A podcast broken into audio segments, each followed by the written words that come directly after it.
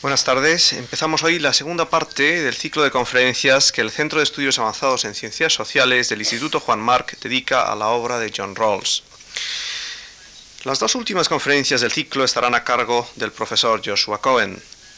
El profesor Cohen inició sus estudios superiores en la Universidad de Yale y en 1979 se doctoró en filosofía por la Universidad de Harvard.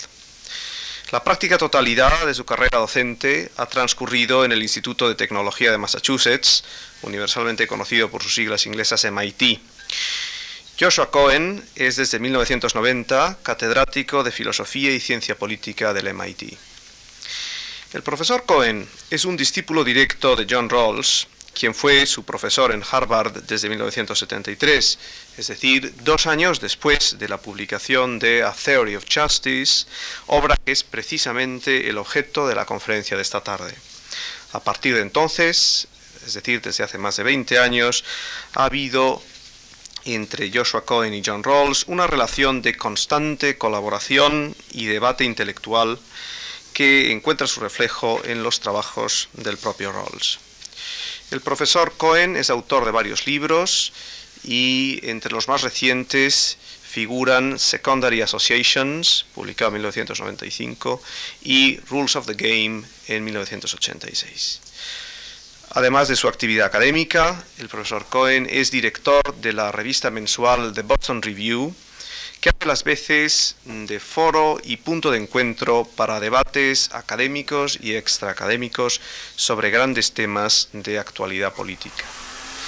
Y con ello dejo la palabra al profesor Cohen, recordándoles que al final de su conferencia tendremos ocasión para preguntas y debate.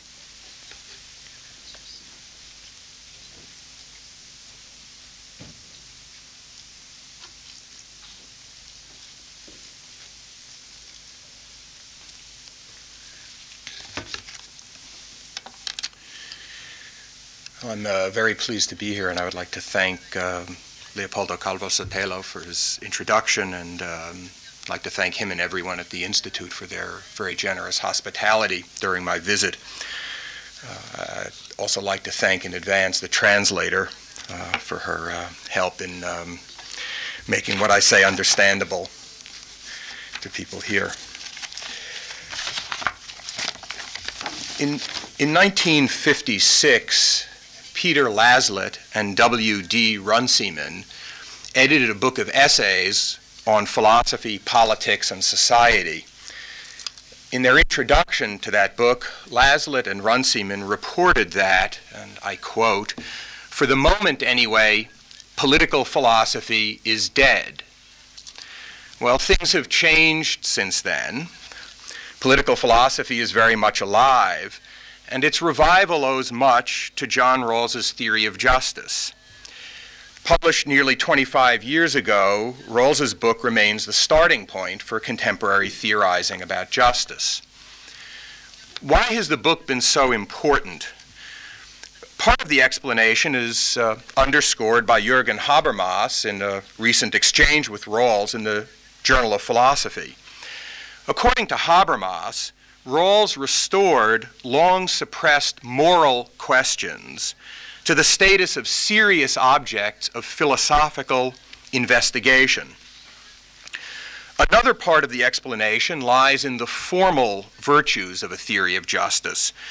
Rawls's book is explicit about its assumptions, reasonably precise in its use of terminology, and relatively rigorous in its arguments. A Theory of Justice was indeed the first book of political philosophy written in the analytical mode that dominates Anglo American philosophy generally. But I believe that the fundamental importance of theory of justice lies elsewhere, that its importance lies more in its political than its moral contribution, more in its substance than its analytical form. To be specific, Rawls presented a new and profoundly hopeful option in political philosophy an egalitarian liberalism. For much of this century, the idea of an egalitarian liberal political philosophy seemed a contradiction in terms. Egalitarians would condemn liberalism for its abstract fraudulent universalism and indifference to the fate of ordinary people. Liberals would condemn egalitarianism for its paternalism and willingness to sacrifice human liberty in the name of some future utopia.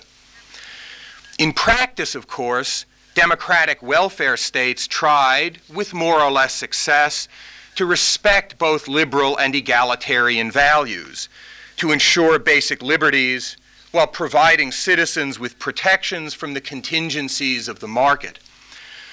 But we lacked a coherent and principled political philosophy that combined values of both kinds.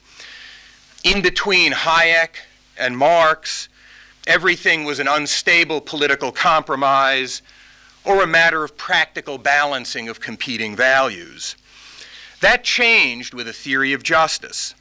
Rawls proposed a political conception deeply committed to the liberties associated with traditional liberalism, to an egalitarian ideal of fair dis- distribution conventionally associated with socialist and radical democratic traditions, and also to a reasonable faith in the practical possibility of a form of constitutional democracy assuring both liberty and equality.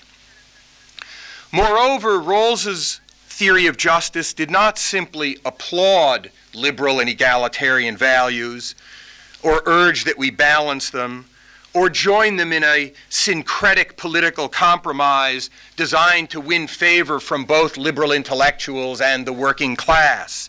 Instead, Rawls claimed that a commitment to liberty and equality have a common foundation.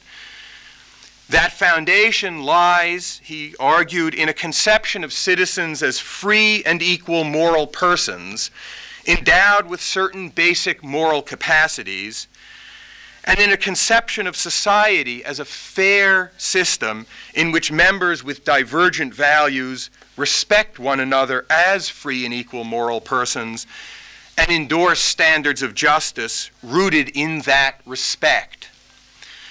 Drawing on that ideal, Rawls advanced a conception of justice that would achieve, in his words, a reconciliation of liberty and equality.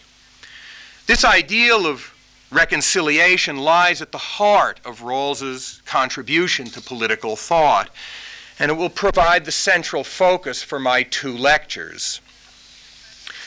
In the first lecture, I'll examine Rawls's proposed reconciliation, how he proposes to combine liberal and egalitarian commitments, and to show their common roots in the idea of persons as free and equal and of society as fair. In the second lecture, I'll discuss the tensions between Rawls's commitment to moral pluralism and his ideal of a just society, which includes a consensus on principles of justice. Any society that protects basic liberties is bound to be morally pluralistic. Citizens will endorse very different philosophies of life.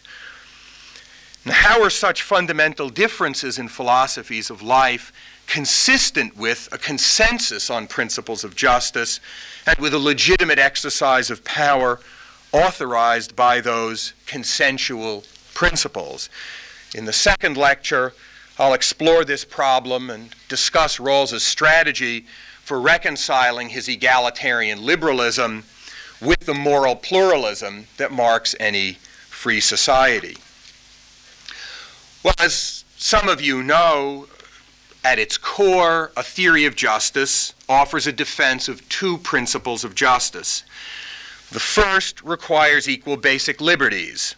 It states that all citizens are entitled to the same set of basic liberties, including liberties of conscience and expression, of association, and of political participation. Benjamin Constant distinguished the liberties of the ancients, the political liberties, from the liberties of the moderns, the personal liberties. Rawls's first principle says that we are entitled to liberties of both kinds as a matter of basic right. That right can, in principle, be secured in several ways. through a scheme of parliamentary sovereignty or through a Supreme Court with the power to review legislation for its constitutionality or through entrenchment clauses in a constitution. The key point is the principle, not its institutional form. And what the principle states is that basic liberties may be restricted only to ensure that those liberties themselves are better protected. Moreover, Rawls's first principle requires that political liberty be assured a fair value, that chances to hold office and to exercise political influence ought to be independent of socioeconomic position. Rawls's second principle states that socioeconomic inequalities are permissible only if they satisfy two conditions. First, that legitimate inequalities must be attached to positions and offices open to all under conditions of fair equality of opportunity. In effect, this condition of fair equality of opportunity states that people who are equally talented must have equal chances to attain desirable positions. Their access should not be limited by social class background. According to the second condition in this second principle, uh, this being called, the second condition being called the difference principle, uh, inequalities must work to the greatest benefit of the least advantaged members of society. To understand the force of this difference principle, imagine a society that meets the requirements of equal liberties and fair equality of opportunity. In such a society, each person's liberties are secured by law, and there are no class privileges in access to socioeconomic advantage. Nevertheless, there might be very great inequalities in the society. If some people have talents or natural gifts that are highly rewarded and others do not. The difference principle then requires an economic structure, a system of property rights and taxation and transfer payments that works to maximize the lifetime expectations of those who are in the least advantaged position. The intuitive idea of the difference principle is that in a world with potentially expanding resources, inequalities in the division of those resources sometimes can operate for the general benefit. Inequalities might compensate people for expensive training and education that enable them to take on socially desirable tasks. Or inequalities might make sense as incentives, encouraging people to take on tasks that they would otherwise be unable or simply unwilling to take on. According to the difference principle, such inequalities must work to the advantage of all. But more than that, they are to be no greater than is necessary to maximally benefit the least advantaged. The ordinary workings of the labor market are not likely to satisfy this principle because those re- workings do reward people with scarce talents. So tax rates and income transfers must be adjusted with the aim of ensuring that any increase in tax rates, for example, would worsen the conditions of the least advantaged, and any decrease in tax rates would worsen their condition as well. So the requirement of fair equality of opportunity condemns a society in which class background is a source of social or economic privilege. The difference principle condemns a society in which natural talents are a source of social or economic privilege. Stated more generally, an economic structure, on Rawls's conception, is not a race or a talent contest designed to discover and to reward those who are swift or otherwise gifted.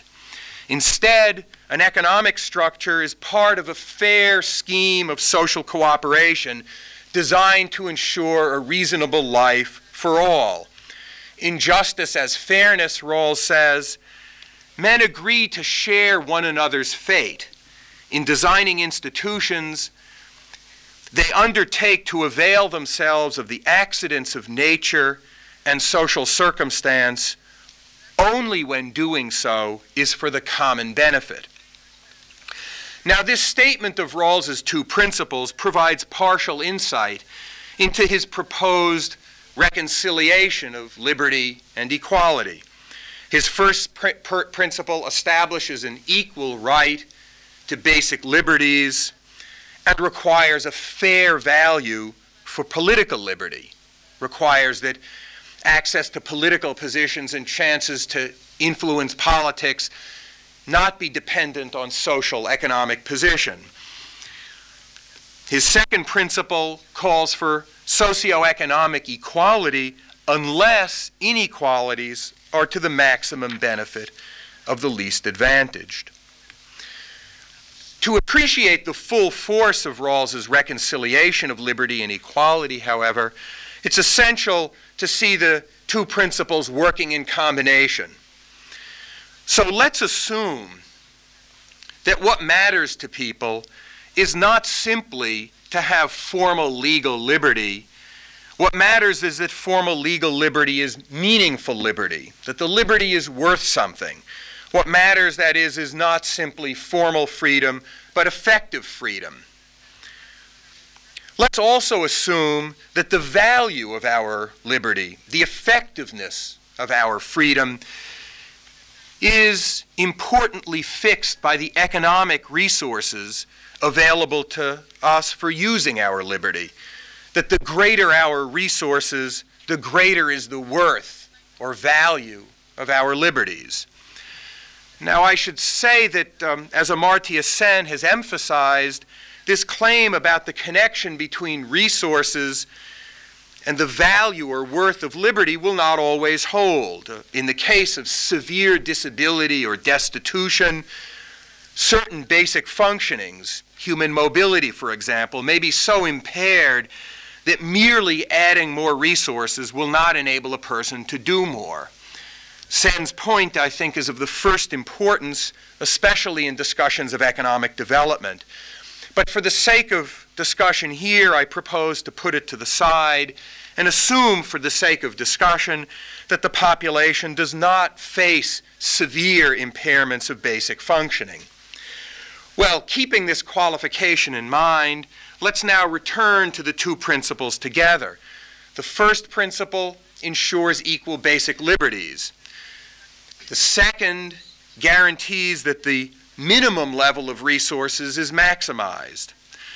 But now, if the worth of a person's liberty, the value of their liberty, is a function of their level of resources, then by maximizing the minimum level of resources, we also maximize the minimum worth of liberty. So the two principles taken together require, in Rawls's words, that society maximize the worth to the least advantaged of the complete scheme of equal liberty shared by all. Maximizing the minimum worth of liberty, Rawls says, defines the end of social justice. The goal of social justice, in his view, is to maximize the minimum worth of liberty or the minimum effectiveness or value of liberty. Now, to clarify the substance of Rawls's conception of justice as given by these two principles, it may help to contrast his view with five other important and familiar modern ideas about justice. The first is a perfectionist conception of justice, a modern variant of the Aristotelian ideal of a political community organized around a conception of the best life, for example, a life of moral virtue or philosophical contemplation or political engagement. According to a perfectionist view, the assignment of rights and responsibilities and the distribution of resources should work to promote this best life. Rawls's view differs from such perfectionist conceptions in that his principles, his two principles, are not formulated in terms of any account of the best life. He supposes that people have irreconcilable differences about what the best human life is, that this is a question on which reasonable people disagree, and that it would be inappropriate for public principles of justice to authorize an exercise of state power in the name of a view of the best life that some citizens reasonably, conscientiously reject. A second conception is the modern utilitarian view associated with Jeremy Bentham and John Stuart Mill. According to the utilitarian, justice requires that society maximize the sum of happiness. According to the utilitarian, in some circumstances, maximizing the sum of happiness promotes liberty and equality. But there may well be conditions in which utilitarianism recommends severe restrictions on the liberties of some citizens as a way to maximize the sum of happiness. That would be true, for example, if a minority were the object of intense hostility from a majority. Rawls's first principle, by contrast, does not make rights to liberties contingent on their contribution to the general welfare, nor does it identify the human good with happiness. A third contrast now. Rawls's two principles also contrast with a non liberal egalitarianism that would not give any special weight to individual liberty, that would permit abridgments of liberties of conscience or expression or participa- political participation in the name of socioeconomic equality. Rawls's conception, by contrast, gives priority to these liberties and permits them to be restricted only to ensure a better protection of liberty itself. But if Rawls's view contrasts with non-egalitarian, excuse me, non-liberal forms of egalitarianism, it also contrasts with non egalitarian strands of liberal political thought. For example, with the libertarianism of Hayek or Milton Friedman or Robert Nozick. Libertarians affirm a basic individual right to liberty, and in the name of that right, are hostile to paternalistic or moralistic exercises of state power. But they're also deeply skeptical about efforts by the state to correct for the failures of the market and thereby to promote the general welfare. And they reject as unjust efforts by the state to correct for inequalities of socioeconomic advantage that are the natural consequence of market systems of reward. The libertarians believe that economic liberties are basic liberties on a par with liberty of expression and liberty of political participation, and they believe that the market embodies economic liberty. So they reject Rawls's second principle of justice because that principle permits regulations of economic liberty in order to ensure fair equality of opportunity and in order to ensure the satisfaction of the difference principle. Finally, Rawls's view is opposed to another form of liberalism that has been especially important in the United States, a liberal pluralism that sees society as composed of, composed of discrete interests and identities, that conceptualizes the state as an arena of competition and bargaining among these interests and identities, and that understands justice as a matter of ensuring fair conditions for such bargaining and competition.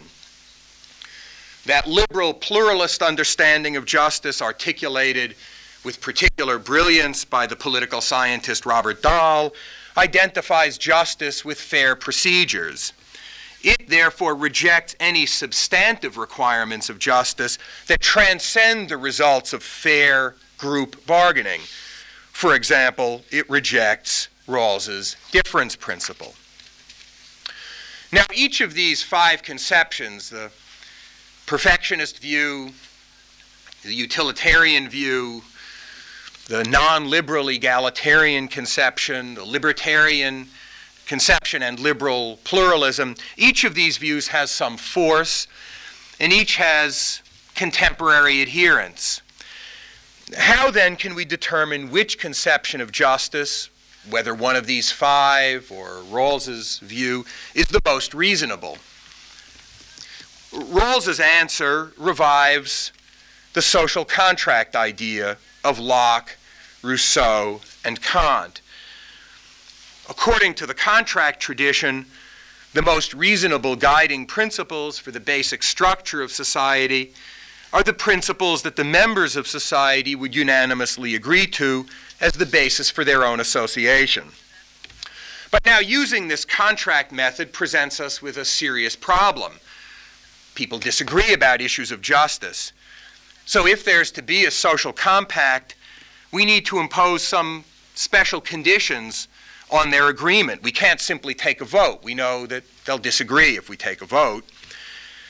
Perhaps, though, people who disagree about what justice demands nevertheless agree, or might be brought on reflection to agree, on certain fundamentals. And if we could use those fundamental points of agreement to define the framework of the social contract, to set conditions on the social contract, then perhaps we could get unanimous agreement on principles of justice, as the contract tradition suggests. Well, what might those fundamental points of agreement then uh, be? Uh, Rawls suggests three points.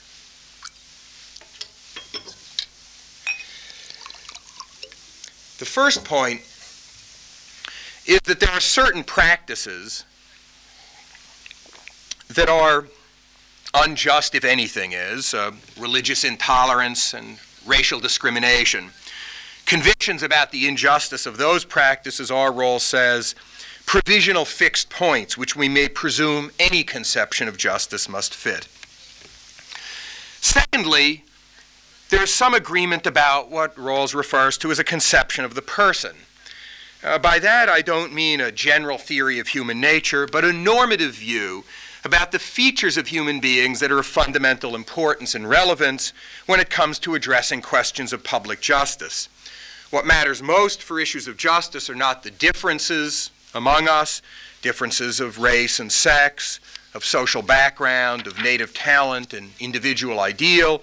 These, Rawls says, are the accidents of natural endowment and contingencies of social circumstance, and such accidents are arbitrary from a moral point of view. Instead, what is of fundamental relevance is that we are, in his phrase, free and equal moral persons. More particularly,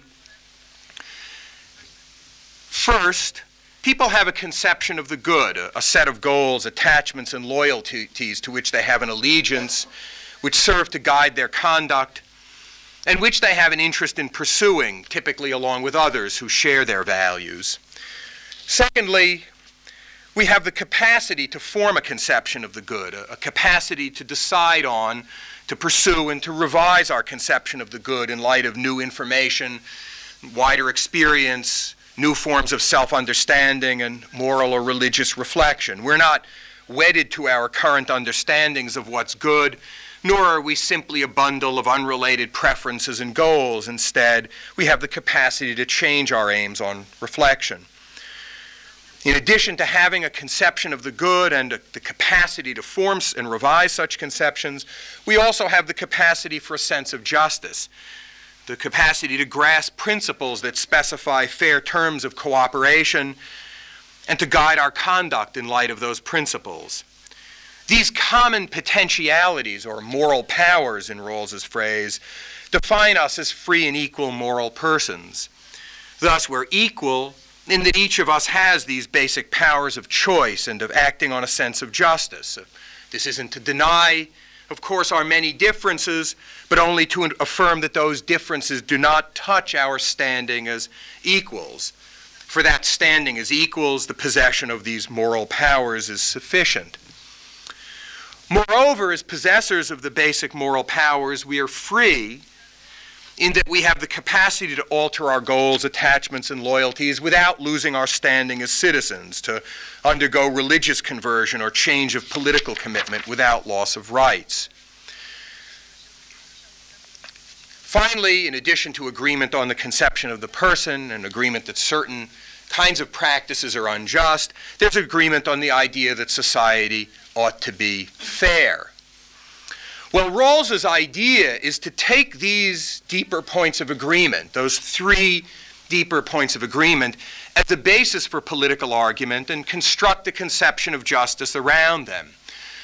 The thought is that uh, though we now disagree perhaps deeply about what a just society is, we agree, or could be brought on reflection to agree, with the very abstract idea that justice whatever it requires, does require a society that's fair to its members, considered as free and equal moral persons.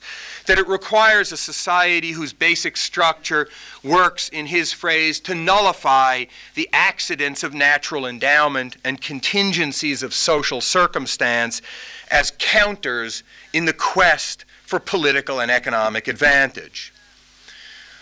The problem for a view of justice is to work out the implications of those very abstract commitments. What should the basic structure of our society be like if we are to live up to the ethical ideal of fair cooperation among free and equal moral persons? Which of the six conceptions I sketched Rawls's conception or one of the five alternatives, which of those is best suited to the abstract ideal of fair cooperation among free and equal moral persons?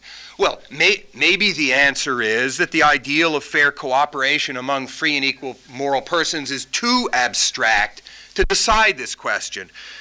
Maybe a range of conceptions of justice are equally well suited to it. Maybe we ought to think of standards of justice in terms of fidelity to particular national or group traditions instead of fidelity to this abstract ideal. Perhaps, again, it's simply too abstract to provide any guidance. Well, Rawls disagrees, and it's here that his social contract idea comes into play.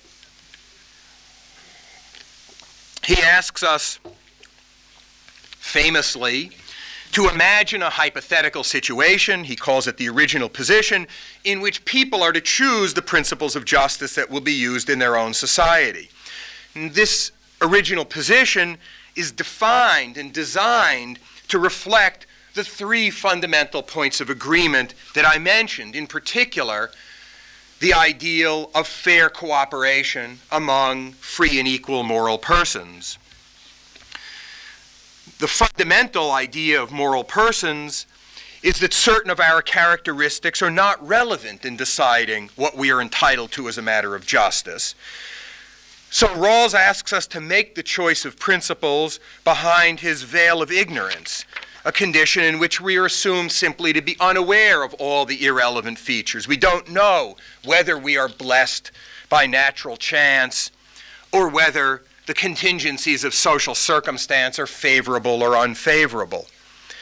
To cancel the effects of those irrelevant facts on the choice of principles, that choice is to be made on the assumption that the parties to the original contract don't know their social class position. They don't know their natural talents. They don't know their sex or race or conception of the good or anything else that distinguishes any one of them from other free and equal moral persons.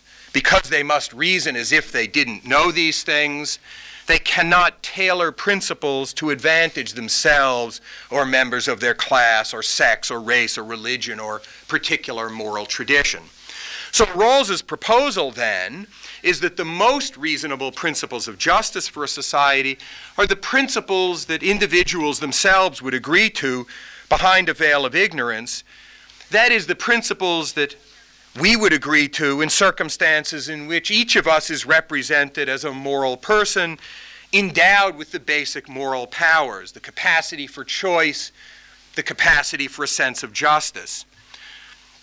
In particular, Rawls argues that if people reason about issues of justice as though they were unaware of the social contingencies and accidents of natural endowment, and if they were concerned only to advance the interests that they have as free and equal moral persons, then they would choose his two principles over, among others, the five alternatives that I mentioned earlier. Put otherwise, the role of the original position in Rawls's theory is to give determinate content to the abstract ideal of fair cooperation among free and equal moral persons to connect that abstract ideal to definite principles of justice.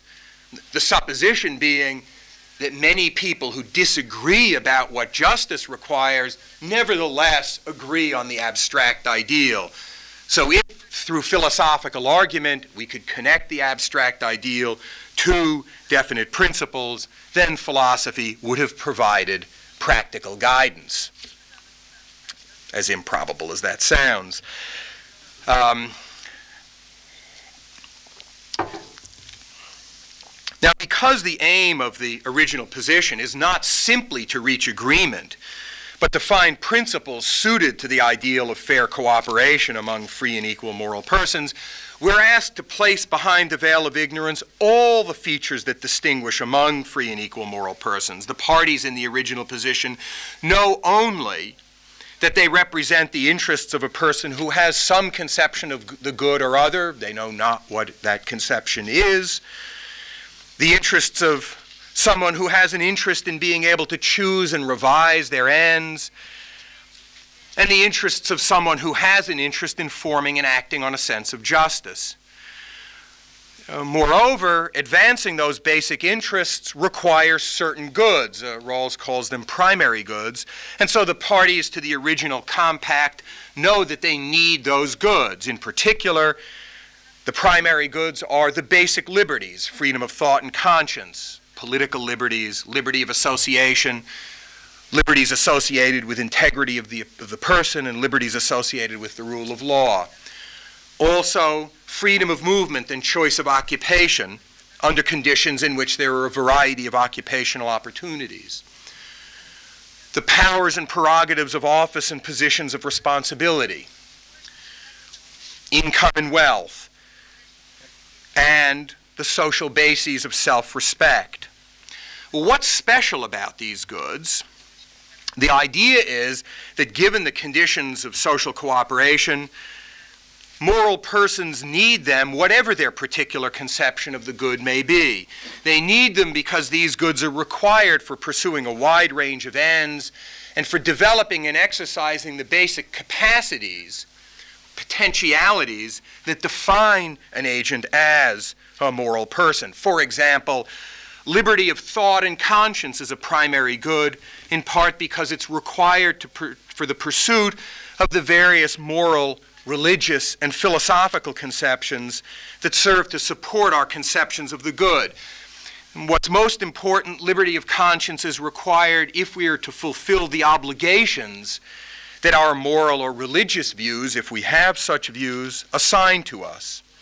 Further, such liberties are required for exercising our capacity to reflect on and to revise our conception of the good, to have confidence that our actual conception is reflective and informed, not merely the result of narrow circumstance. Political liberties are primary goods because they're tied to the capacity for a sense of justice.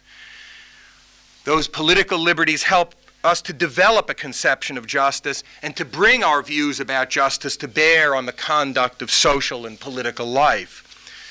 Material resources, income and wealth are primary goods because they're required for, for enabling us to pursue our conception of the good, whatever that conception may be.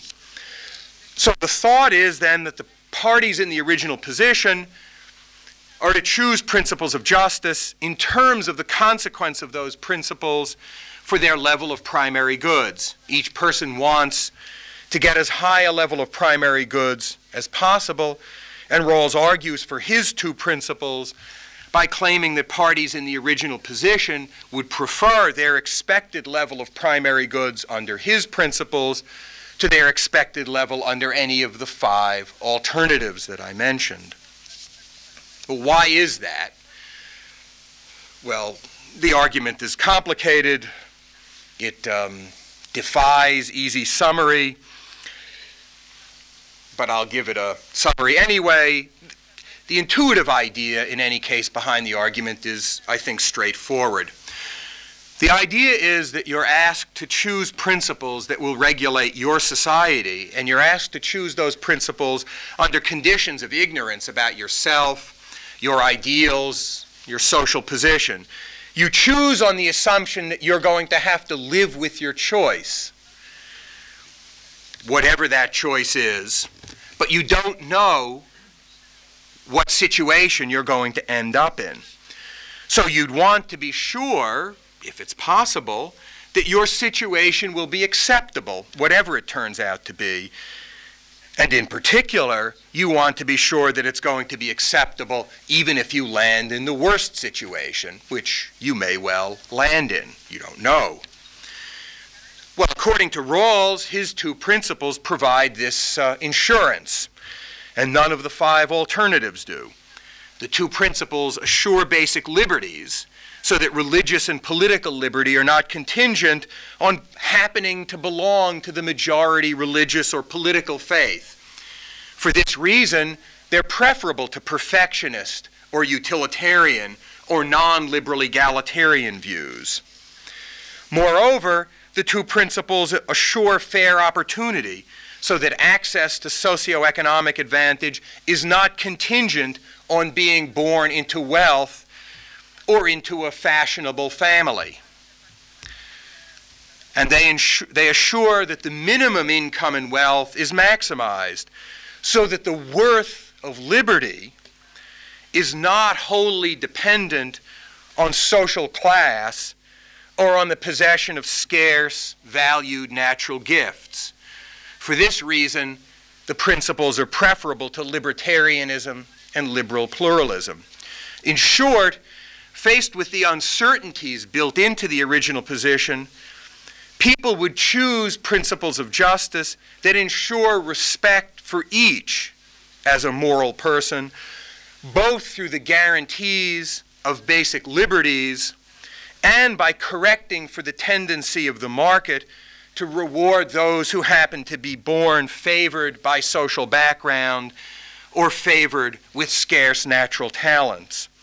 More precisely, the parties would choose the two principles because those principles maximize the minimum worth of liberty, and because maximizing the minimum worth of liberty provides the strongest assurance that even the least advantaged positions will be acceptable. And such acceptability is required by the fundamental ideal of fairness to moral persons, understood as free and equal. That's the intuitive idea, and I want to take a few more minutes to fill it out by exploring one especially important argument aspect of the argument from the original position. This is the argument that Rawls uses to connect his two principles of justice with the fundamental good of self respect. Well, what is self respect? Rawls tells us that the basic elements of self respect are that a person has reasonable prospects of success in achieving his or her aims, and that she believes that her aims are worth achieving, in part because other people acknowledge the importance of those aims. Now, the relevance of self respect to the choice of principles of justice reflects two features of self respect. First, that self respect is a fundamental good, perhaps the most important primary good. Without self respect, Rawls says, all desire and activity becomes empty and vain, and we sink into apathy and cynicism. But the idea of self respect as a social primary good may seem peculiar. After all, self respect is not something that a society has to distribute to its members. But the second main idea addresses this apparent peculiarity. While self respect is not socially distributed, certain social preconditions of self respect are. And these Rawls calls the social bases of self respect. And in fact, the other primary goods, basic liberties, opportunities, income and wealth, powers and positions of authority, provide the social bases of self respect. In particular, our confidence in our ability to achieve our aims and our sense that others acknowledge our worth depend on these other primary goods.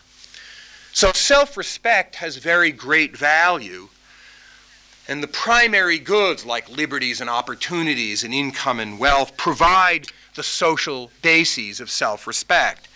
So parties in the original position need then to ensure that social conditions will be supportive of their self respect. They can't leave that to the contingencies of social happenstance or their natural endowment.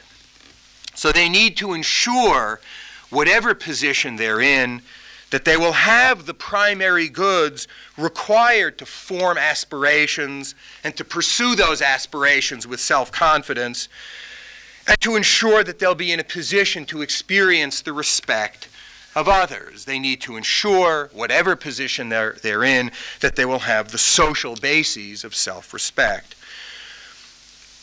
How then does the, dist- the distribution of primary goods under the two principles provide those social bases? In the first place, the two principles provide equal basic liberties. Basic liberties at every social position, including the minimum as well as the maximum position. And that's important because the liberties enable citizens, whatever their social position, to associate with others and to pursue common ideals. Such common pursuits in association with others who share their concerns or ideals will help to provide support for their sense of their own self worth. Considerations of self respect also give the parties in the original position reason to concern, to, for concern about the material resources available to them. They want to ensure that they can pursue their aims with self confidence. But for that purpose, they need more than simply the formal liberty to pursue those aims. They need to be sure that their liberties are worth something, that the liberties are not just formally, legally protected, but also that the liberties are genuinely valuable. In short, they want to ensure the worth of liberty, they want to ensure effective freedom. And this point is of the first importance. The idea is that the same concerns about self respect that underlie our concern to ensure basic liberties also provide the basis for a concern to ensure a decent standard of living that will enable citizens to use their liberties in pursuit of their aspirations, no matter what social position they end up in. But being concerned about a decent standard of living is one thing, ensuring that the minimum position is maximized is another thing. So, why do considerations about self respect lead to the difference principle, maximizing the minimum, as a way to ensure that decent standard of living? Well, consider how the difference principle supports self respect at the least advantaged position. The difference principle only permits inequalities that contribute to expectations at the least well off position. If the inequalities were smaller, expectations at the least advantaged position would be lower. If the inequalities were greater, expectations at the least advantaged position would be lower. So suppose, as we did earlier on, or as I did earlier on, that the worth of liberties for a person increases with the level of resources available to that person. If that's right, then the two principles maximize the, min- the worth of liberty at the minimum position. But self respect depends on the worth of liberties, since a greater worth of liberty enables a more confident pursuit of one's aims. So the choice of the two principles would provide maximally strong support for self respect at the minimum position. Furthermore, people in the least well off social position are not only objectively guaranteed the worth of their liberties, Rawls understands that guarantee to be part of the public political culture. Under the difference principle, the society publicly agrees, as a matter of its social compact, to ensure advantages regardless of the particulars of social position at birth, of natural endowment, and of good fortune. The regardless of the particulars that distinguish among the free and equal members of a society. That is, citizens agree to forego certain advantages if accepting those advantages would reduce the worth of liberties at the minimum position. And that willingness is a way of expressing respect for those at the minimum position and affirming their worth. In view of the importance of self respect, it's reasonable to want public institutions to show this respect for people. In short, the difference principle, the difference principle provides a stronger foundation for self respect than either libertarianism or liberal pluralism because it ensures to all citizens a fair level of resources while also building an acknowledgement of the worth of each citizen into the basic design of the society, including the design of its economic structure. So even though the veil of ignorance prevents me from knowing my own circumstances, I can be confident under the, under the two principles I will find my level of primary goods sufficient for the development of a sense of self respect, even if I land in the least advantaged position. And the reason for that, once again, is that self respect is tied to the worth of liberty and the two principles maximize the minimum worth of liberty. So those principles establish a strong social basis of self respect, even at the minimum position. So here then is Rawls's contention. Start from the fundamental ideal of a fair system of cooperation among free and equal moral persons who have divergent moral and religious convictions.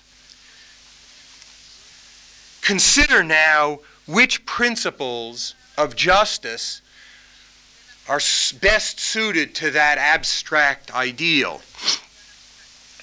Beginning from that abstract idea, we'll want to find principles acceptable to each person, whatever his or her social position, talent, sex, race, religious creed, or moral aspirations. And if we want to find such principles, then we will arrive at the two principles of justice that Rawls advances, because those principles would be acceptable to us even if we turned out to be in the least advantaged position. And that's because the two principles maximize the minimum worth of liberty. So, beginning from a conception of citizens as free and equal moral persons, we come then to the view that liberty and equality are not independent values that need to be balanced, much less tragically warring principles among between which we have to choose. Nor is the combination of liberty and equality into a single view of justice simply a matter of practical compromise among otherwise warring groups and ideals. Instead, once we reject the idea of society as a race that rewards the swift and see our citizens, fellow citizens, as free and equal moral persons, and look for fair terms of cooperation that respect citizens as such, then we will be led to a political conception with both liberal and egalitarian aspects we will be led to a conception that achieves, in Rawls's words, a reconciliation of liberty and equality. Of course, nothing that I've said responds to the objection that egalitarianism, whether liberal or otherwise, is nice in theory, but unworkable in practice. Responding to that important objection, requires an inquiry of a different kind. That inquiry would focus less on philosophical argument and more on such issues as the end of mass production, the decline of class politics, the internationalization of economies, and on general skepticism about the capacity of the state to promote the general welfare and ensure fair equality. It's an inquiry that's worth pursuing, but not one that I'm going to pursue now. Thank you very much for your attention.